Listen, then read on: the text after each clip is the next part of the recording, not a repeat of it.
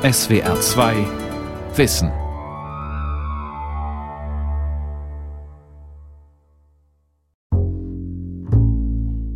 Ramses ist ein reiner Fleischfresser. Der kriegt Eintagsküken, Mäuse, Ratten, Fische. Er kann auch ganz gewaltig zubeißen. Es tut richtig weh. Wir sind in der Reptilien-Auffangstation München. Der Schildkrötenexperte Markus Bauer, Fachtierarzt für Reptilien, leitet die Station. Er zeigt mir die Nilweichschildkröte Ramses, die am Rand eines Teiches im Gewächshaus für Wasserschildkröten sitzt. Ramses wiegt 36 Kilo und hat einen weichen, lederartigen Panzer, so breit und platt wie ein überdimensionaler Pfannkuchen. Neugierig mustert er uns aus kleinen, kreisrunden Augen. Was mich an ihm halt so fasziniert, ist, dass der ganz eindeutig Menschen unterscheidet. Also er kennt einen persönlich. Manche mag er, manche mag er nicht. Das ist wirklich eine Schildkröte, die sehr aktiv auch an ihrer Umwelt teilnimmt, also viel beobachtet. Ich glaube, es ist falsch, dass man denkt, Tiere, die jetzt eben nicht so sehr mit uns interagieren, sind per se stumpfsinnig, sondern ein Tier, das in, in seinem Lebensraum Anforderungen hat, die es erfüllen muss, die brauchen auch Beschäftigung. Schildkrötengeschichten. Literatur der Langsamkeit. Eine Sendung von Brigitte Kohn. Neben Süßwasser- oder Sumpfschildkröten, wie Ramses eine ist, gibt es noch zwei andere große Gruppen. Die Meeresschildkröten und die pflanzenfressenden Landschildkröten. Seit 220 Millionen Jahren bevölkern sie alle Kontinente der Erde. Heute gibt es über 300 Arten und zahllose Unterarten. Die Arten haben klangvolle Namen. Strahlenschildkröte, Pantherschildkröte, madagassische Schnabelbrustschildkröte, indische Sternschildkröte, gesägte Flachschildkröte, Stachelrand-Gelenkschildkröte, Oliv-Bastardschildkröte, Hieroglyphen-Schmuckschildkröte, gewöhnliche Moschusschildkröte. Ebenso unerschöpflich wie der Reichtum an Farben, Formen und Lebensweisen ist der jahrtausendealte Vorrat an Geschichten, die Menschen sich weltweit über Schildkröten erzählen. Sie sind Symbole für Erdverbundenheit und Unsterblichkeit, sagt Roland Borgartz, Professor für neuere deutsche Literatur an der Universität Frankfurt und Spezialist für literarische Tierwelten. Die ähm, Verbreitung der Schildkröte in der Literatur ist erstaunlich. Ich glaube, man kann mit Schildkröten etwas erzählen, was sich ohne Schildkröten viel, viel schlechter erzählen lässt. Und das ist eine Erfahrung von Zeit, die die menschliche Zeiterfahrung übersteigt. Schildkröten sind also Tiere der Entschleunigung, der langsamen Bewegung. Schildkröten können je nach Art zwischen 40 und 250 Jahre alt werden, und auch der Panzer, der Bauch und Rücken umschließt, macht sie einzigartig. Also der Panzer ist nichts, was irgendwie außen drauf klebt, sondern das ist aus dem Skelett entstanden. Die Schildkröte ist komplett mit dem Panzer verwachsen. Und die Färbung, die die, die, diese zum Teil ja berauschenden Muster, die die Tiere haben, mit so Schnörkeln drauf und Streifchen und so, das hängt auch wieder von der, von der Überlebensstrategie der Tiere letzten Endes ab. Wenn sie so ein Tier auf einen neutralen Untergrund setzen, denkt man sich, boah, wie bunt, wie schön. Im Lebensraum ist es Tarnung. Bereits in der griechischen Mythologie sind die Panzer ein begehrter Rohstoff. Götterbote Hermes erschlägt eine Schildkröte und macht aus ihrem Panzer das erste Musikinstrument der Welt, die Lyra. Das hat auch den Mailänder Kirchenvater Ambrosius im vierten nachchristlichen Jahrhundert zu einigen grundsätzlichen Überlegungen angeregt. Die Schildkröte wird nämlich, während sie lebt, vom Schlamm bedeckt. Ist sie aber gestorben, wird ihr Panzer zum Singen und zur Schönheit einer frommen Kunst zubereitet. Entsprechend lebt der Mensch, solange er für die leiblichen Verlockungen lebt, gleichsam im Schlamm und dem Abgrund der Lüste. Stirbt er aber in Hinsicht seiner Triebhaftigkeit und Zügellosigkeit, so erlangt er sein wahres Leben und er beginnt den süßen Gesang guter Werke hervorzubringen. Das Christentum hat Kriechtiere nie gemocht. Alles, was sich durch Schlamm und Morast wühlt, steht mit dem Teufel im Bunde, denn unter der sündigen Erde öffnet sich die Hölle. In den Schöpfungsmythen anderer Kulturkreise kommen Schildkröten besser weg, etwa in indianischen Kulturen. Dadurch pflügen sie das Urmeer und auf ihren Panzern entsteht die Erde. Zu Beginn des 20. Jahrhunderts greift der Dichter Christian Morgenstern auf das Motiv der Schildkröte zurück, um sich mit dem Phänomen Zeit zu befassen. Zeit ist Geld, so denken Menschen. Die Schildkröte hingegen lebt in einer anderen Dimension. Ich bin nun tausend Jahre alt und werde täglich älter. Der Gotenkönig Theobald erzog mich im Behälter. Seitdem ist mancherlei geschehen, doch weiß ich nichts davon. Zur Zeit, da lässt für Geld mich sehen ein Kaufmann zu Heilbronn. Ich kenne nicht des Todes Bild, und nicht des Sterbens Nöte. Ich bin die Schild, ich bin die Schild, ich bin die Schildkröte. Und die Schildkröte ist gewissermaßen ein Gegenmodell gegen diese kapitalistische Zeit, gegen diese verwertbare Zeit, gegen diese Zeit als Ware, weil die Schildkröte eine eigene Zeit hat, die sich von diesem, von dieser menschlichen Eiligkeit, könnte man sagen, nicht ähm, beeindrucken lässt. Das hat dann auch damit zu tun, dass Schildkröten sehr lange ohne Nahrung auskommen können. Und in dieser Verlangsamung des Stoffwechsels, also in dieser Verlangsamung des Lebens, steckt dann die Tendenz zur Unsterblichkeit. Zur Winterzeit vergraben sich Schildkröten in der Erde oder im Schlamm der Gewässer und bleiben monatelang dort. Für ihre Körper ist die Winterstarre erholsam. Als wechselwarme Tiere, deren Körpertemperatur von der Umgebung abhängig ist, können sie bei Kälte nicht aktiv sein. Die haben sehr wohl Wachphasen, nur ist eben ihre Reaktionsfähigkeit, ihre Wahrnehmungsfähigkeit aufgrund des wirklich sehr kalten Körpers, den sie haben, extrem verlangsamt. Denn die Schildkröte mit ihrem Panzer tendiert ja selbst zum Anorganischen.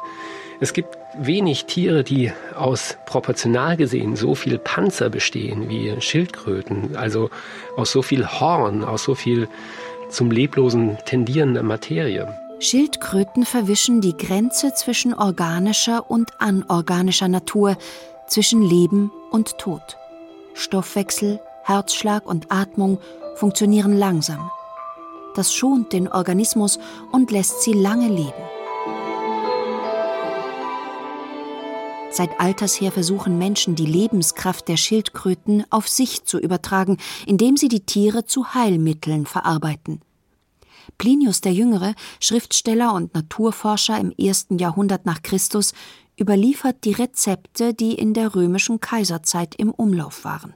Mit dem Blute werden kahle Glatzen behaart gemacht und Grind und Geschwüre des Kopfes geheilt. Es muss erst antrocknen und dann wird es gelinde abgewaschen. Galle von Schildkröten macht klare Augen, verringert die Narben, dient gegen die Mandelkrankheit, Bräune und andere Schäden im Mund und an den Hoden. Die US-amerikanische Autorin Hanya Jangihara erzählt in ihrem 2013 erschienenen Roman Das Volk der Bäume von einem Wissenschaftler namens Norton Perina, der eine fiktive Pazifikinsel erforscht. Die Einheimischen dort müssen nach dem rituellen Verzehr von Schildkrötenfleisch nicht mehr sterben. Nach dieser Entdeckung setzt ein weltweiter Ansturm der Pharmafirmen auf die Insel ein, der ihre Natur und Zivilisation völlig zerstört. Soll ich erzählen, dass sich die Männer dem Alkohol zuwandten? Dass die Frauen ihre Handarbeit vernachlässigten? Dass sie alle dicker, derber und fauler wurden? Soll ich von den Geschlechtskrankheiten erzählen, die aus dem Nichts zu kommen schienen aber nicht mehr verschwanden. Norton Perina gilt als Menschenfreund, weil er zahlreiche Inselkinder adoptiert und ihnen in den USA Wohlstand und Bildung verschafft. Aber dann kommt heraus, dass er die Kinder missbraucht. Seine pädophile Neigung wurde entflammt durch die Initiationsriten der Insulaner, die Sex mit Kindern beinhalten. Der Roman erkundet die Abgründe beider Zivilisationen. Die einzigen Wesen, die so etwas wie Reinheit und Schönheit verkörpern, sind die Wasserschildkröten. Da waren sie, die so freundlich und voller sanfter Neugierde wie Kühe auf mich zugepaddelt kamen. Und da war ich, der zwei der kleineren, je etwa von der Größe eines großen Esstellers aus dem Wasser hob. Doch in Changiharas Roman sind die Schildkröten dem Menschen hilflos ausgeliefert und werden durch die Pharmafirmen ausgerottet. Schildkröten einfangen, töten und zu Heilmitteln verarbeiten, das ist bis heute in der traditionellen chinesischen Medizin gang und gäbe.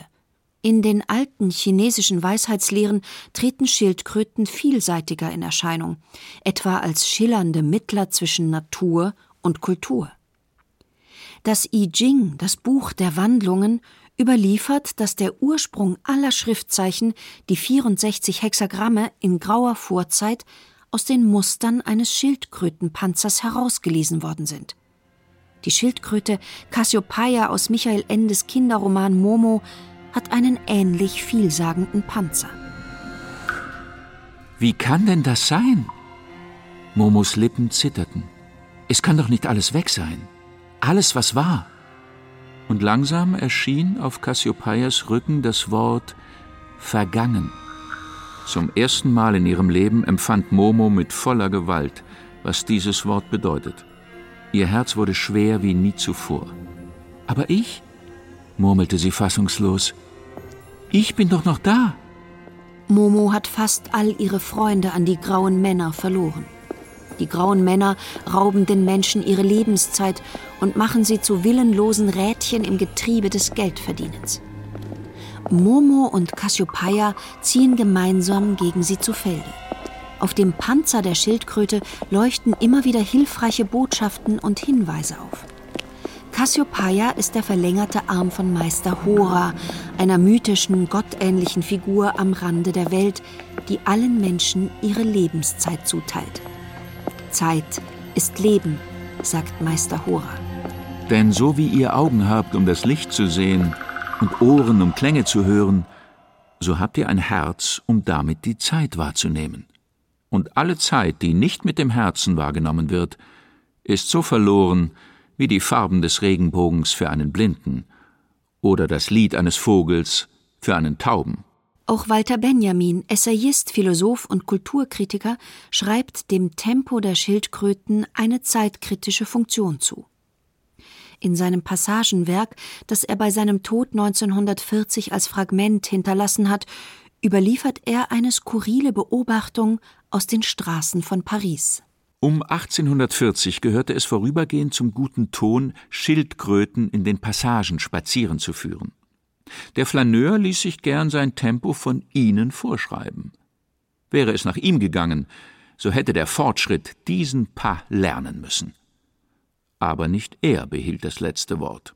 Paris ist die Stadt, in der die moderne im 19. Jahrhundert das erste Mal wirklich auf Tempo macht, kann, könnte man sagen. Paris wird die schnelle Stadt, die Stadt aus Stahl, die Stadt des Verkehrs, die Stadt der Masse, die Stadt der Eiligen, die Stadt der Verwertung von Zeit, von Materie. Und in diesem 19. Jahrhundert wiederum entsteht eine Figur, eine Gegenfigur gegen diese Eiligkeit, die Benjamin besonders interessiert, und das ist der Flaneur. Sehen und gesehen werden. Auch das ist ein Anliegen der exzentrischen Flaneure. Das Kriechtier wird zum Accessoire. Es ist nicht anzunehmen, dass es ihm in den Straßen von Paris gefällt oder dass es Verständnis für das Anliegen des Flaneurs aufbringen kann.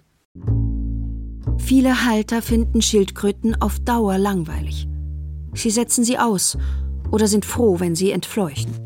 Doch weder die griechischen Landschildkröten noch die vielen Rotwangen-Wasserschildkröten, die von mitleidigen Findern hier abgegeben wurden, hätten in freier Natur eine Überlebenschance gehabt. Die Auffangstation ist mehr als ausgelastet und Markus Bauer ist froh, wenn er Tiere vermitteln kann.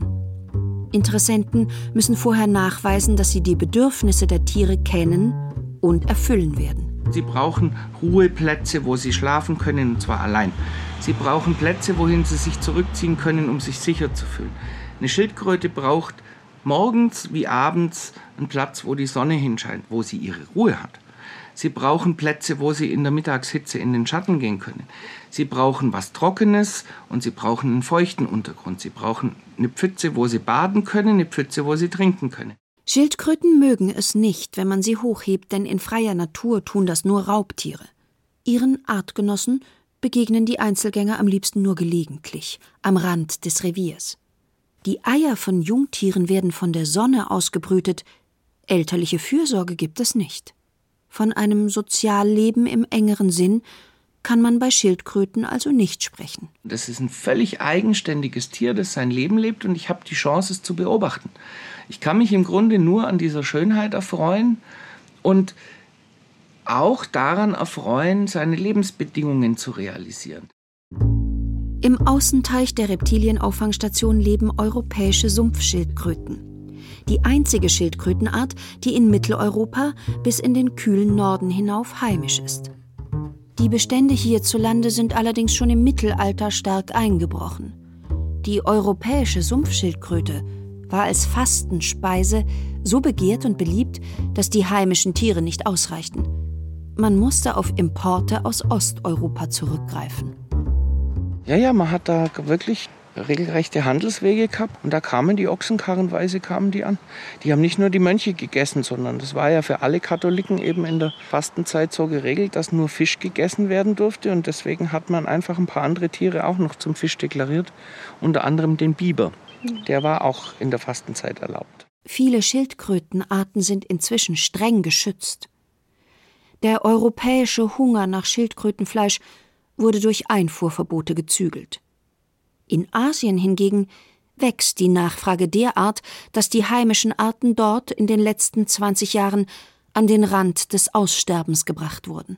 Seit China eine liberale, kommunistische, auf Marktwirtschaft ausgerichtete Politik betreibt, haben wir einen durchaus guten Mittelstand und wir haben auch eine sehr reiche Oberschicht. Und genau da wandern diese Tiere hin die werden zu Suppe verarbeitet, nicht zu Potenzmitteln, wie man immer glaubt. Aber das Essen von Millionen von Tieren pro Jahr, das ist, geht so weit, dass die heute Tiere in USA auf Farmen kaufen. Die Europäer waren lange Zeit nicht besser. Die grüne Meeresschildkröte zum Beispiel lieferte das beste Fleisch für die heiß begehrte Schildkrötensuppe und war bereits Ende des 19. Jahrhunderts fast ausgerottet. Je seltener sie wurde, desto teurer wurde das Fleisch und desto exklusiver die Suppe. Schöne Suppe, so schwer und so grün, dampfend in der heißen Terrin. Wem nach einem so schönen Gericht wässerte denn der Mund wohl nicht? So heißt es in einem Lied aus Lewis Carrolls Roman Alice im Wunderland von 1865. Die Mock Turtle singt und Alice hört zu. Die Mock Turtle ist eines der bizarren Tierwesen, denen das kleine Mädchen in dem fantastischen Reich unterhalb der Erde begegnet. Mock bedeutet auf Englisch Fälschung oder Nachahmung und Turtle heißt Schildkröte. Mock-Turtle-Suppe ist also eine falsche, eine nachgeahmte Schildkrötensuppe. Literaturwissenschaftler Roland Borgartz die falsche Schildkrötensuppe ist tatsächlich eine Suppe, deren Zutaten und Gewürze, vor Dingen die Gewürzmischung, so ist, wie sie bei der normalen Schildkrötensuppe ist. Aber weil Schildkrötenfleisch im Laufe des 19. Jahrhunderts zu teuer wird, hat man das Schildkrötenfleisch ersetzt, vor allem durch Rindfleisch. Aber alle anderen äh, Zutaten genauso gelassen, damit der Geschmack möglichst ähnlich ist. Falsche Schildkrötensuppe gibt es falsche Schildkröten nicht. Die Mock Turtle ist also direkt aus der menschlichen Imagination heraus in Lewis Carrolls Buch geraten und hat keine eigenständige Existenz. Und darüber ist sie ausgesprochen unglücklich. Einst, sagte die falsche Schildkröte endlich mit einem tiefen Seufzer, war ich eine wirkliche Schildkröte. Einst, erzählt die Mock Turtle in Alice im Wunderland, ging man als Schildkröte im Meer zur Schule und studierte gemeinsam mit Hohmann am Strand Balletttänze ein. Die Weißfische durften nicht mitmachen und wurden so weit ins Meer hinausgeworfen, dass ihnen der Wind den Schwanz ins eigene Maul wehte. Wer Meerestiere nur als Speise kennt, so wie Alice, der ist einfach schlecht informiert. Ja, ich glaube, sagte Alice nachdenklich, Sie haben den Schwanz im Maule und sind ganz mit geriebener Semmel bestreut. Die geriebene Semmel ist ein Irrtum, sagte die falsche Schildkröte. Sie würde in der See bald abgespült werden. Also verweist diese falsche Schildkröte, diese Mock Turtle, auf die Geschichte des menschlichen Umgangs mit den Schildkröten, auf einen Prozess der Verrohstofflichung und der Industrialisierung einer spezifischen Tierart. Viele Meeresschildkröten ersticken heute am Plastikmüll in den Meeren und als Beifang in den Netzen der großen Fischereien. An Land lebende Riesenschildkröten gibt es heute nur noch auf den Seychellen und auf den Galapagosinseln. Vor 1600 bewohnten mindestens zwölf Arten fast alle Inseln des westlichen Indischen Ozeans. Sie lieferten die lebenden Fleischvorräte für Seeleute auf ihren Entdeckungsreisen in noch unbekannte Gebiete der Erde. Und die Schildkröten sind eben tatsächlich eine Form von immer verfügbarer Nahrung. Den Schildkröten werden genau ihre Qualitäten zur Gefahr. Also die Schildkröte fügt sich sehr gut dem sagen, europäischen Ausbeutungswillen der Natur. Herman Melville, der Autor des berühmten Walfängerromans Moby Dick, hat die Galapagosinseln als junger Matrose im Jahr 1841 kennengelernt. In seinem Text Die verzauberten Inseln erzählt er, wie drei Riesenschildkröten an Bord seines Schiffes gehievt werden, um sie zu schlachten. Natürlich erst nach eingehender Betrachtung und Bewunderung. Sie sahen aus, als wären sie erst jüngst unter den Grundfesten der Welt hervorgekrochen. Als wären sie buchstäblich die Schildkröten, auf deren Rücken der Hindu das Weltgebäude ruhen lässt. Das erste Gefühl, das die Tiere einem einflößten, war das Gefühl des hohen Alters, einer zeitlosen, unendlichen Dauer. Interessant für die Menschen und deshalb stellen die Dichter das heraus, ist, dass die Schildkröte uns darauf hinweist, dass die Welt nicht allein für den Menschen da ist. Sie geben uns eine Vorstellung von einer Welt, in der der Mensch noch nicht existiert hat. Es ist eine Form von Urgeschichte, man könnte fast sagen friedfertiger Urgeschichte, die auf eine Welt verweist, die den Menschen nicht braucht. Und eine Welt, die den Menschen nicht braucht, kann etwas extrem Beruhigendes haben oder kann eine Form von Utopie auch sein, beziehungsweise auch so etwas wie eine Verantwortung artikulieren, die die Menschen oder der Mensch als Kollektiv gegenüber der Welt hat. Im Münchner Tierpark Hellerbrunn leben zehn Seychellen-Riesenschildkröten in einem großen Gewächshaus mit Außengehege. Mit einem Gewicht von bis zu 250 Kilogramm und einer Bauchpanzerlänge von über 120 Zentimetern gehören die Riesenschildkröten zu den schwersten und größten Kriechtieren der Erde. Tierpfleger Thomas Wiedel stellt seine Schützlinge vor. Die sind jetzt angeblich seit 70 Jahren hier und kamen auch schon als Erwachsene, also müssen über 100 sein und kamen, denke ich mal, aus der Natur, ja. Und dann haben wir nochmal vier nachträglich bekommen, die kamen aus einer privaten Haltung aus Österreich. Wir wissen es ja nicht genau, aber wenn sie jetzt so um die 100 sind, dann sind sie ja im besten Alter, also dann können ja 250 Jahre alt werden. Man kann die entführten Inselbewohner nicht fragen, wie sie es hier finden im Vergleich zu den Seychellen. Doch für die Tiere aus Österreich ist das hier bestimmt ein Paradies. Sie wurden vorher im Keller gehalten, das hat Schäden an den Augen und an den Beinen hinterlassen. Doch zum Weiher in der Mitte des Gewächshauses schaffen sie es trotzdem. Ja, die baden auch drin, die schlafen sogar im Wasser. Da kommen ganz oft Besucher, ob die jetzt tot sind, weil die im Kopf unter Wasser sind, aber die schlafen da und kommen höchstens dann so einmal in der Stunde zum Luftholen hoch. Dadurch, dass die Wechsel warm sind, ist der Kreislauf langsamer und alles und dann brauchen die nicht so viel Sauerstoff. Wir versuchen sie ja so naturnah wie möglich zu machen. Schildkröten sind eigentlich recht aktive Tiere. Also jetzt gerade gegen die anderen Reptilien brauchen eigentlich Schildkröten schon viel Platz, weil sie viel laufen. Also zwar langsam, aber halt dafür ständig eigentlich. Oder viel, nicht ständig, aber viel. Ein jüngeres Männchen, es ist so zwischen 50 und 60 Jahre alt, kommt auf seinen Pfleger zu. Es hat schön geschwungene, schwarz schimmernde Augen, nach oben gezogene Mundwinkel und große runde Nasenlöcher, durch die es auch trinken kann. Gutmütig reckt es seinen Hals in die Höhe und lässt sich kraulen. Also das machen sie in der Natur auch. Da kommen dann Vögel und suchen eben diese ganzen Falten und so nach Zecken und sowas ab. Und ich schätze mal, das fühlt sich ähnlich an und drum stellen sie sich halt auch so hin. Riesenschildkröten sind friedliche Tiere. Gelassener als kleinere Arten. Mit ihren freundlichen Gesichtern und der ruhigen Ausstrahlung üben sie eine große Anziehungskraft auf die Besucher aus. Man versteht, dass es so viele Geschichten gibt, in denen sich Menschen in Schildkröten verwandeln oder umgekehrt.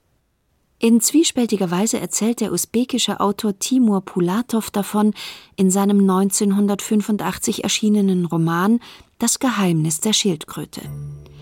Da hat ein mittelalterlicher Richter, der lange als Schildkröte gelebt hat, mit Hilfe eines Wissenschaftlers seine menschliche Gestalt zurückbekommen und ist darüber sehr froh. Wie angenehm ist es doch, ein Mensch zu sein.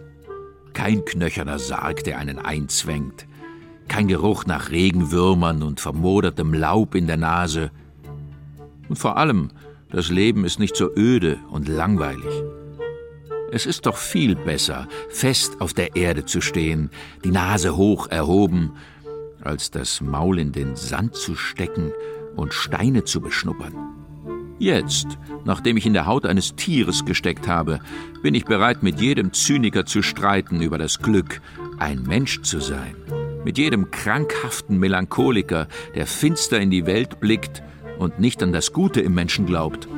Doch der Erfolg ist nur von kurzer Dauer.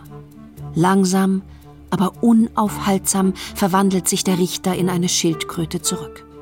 Schildkrötenblut liegt bei ihm in der Familie. Dagegen kommt auch die Wissenschaft nicht an.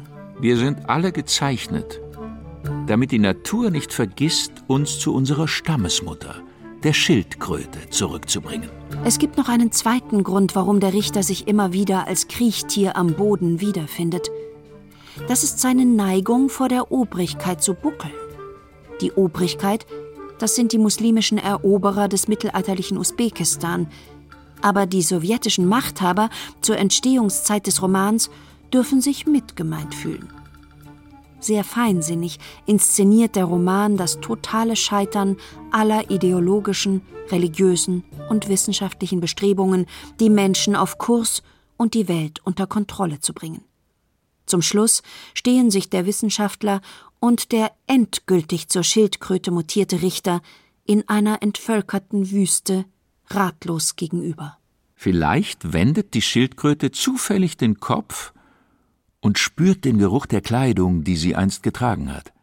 Dann erfasst sie eine dumpfe Unruhe, und sie hebt den Kopf und blickt zu den Sternen auf, um zu begreifen, woher diese Sehnsucht kommt, ewige Sehnsucht aller ihrer Artgenossen nach Menschlichem. Die Welt verstehen. Jeden Tag. SWR 2 Wissen. Manuskripte und weiterführende Informationen zu unserem Podcast und den einzelnen Folgen unter swr2.de.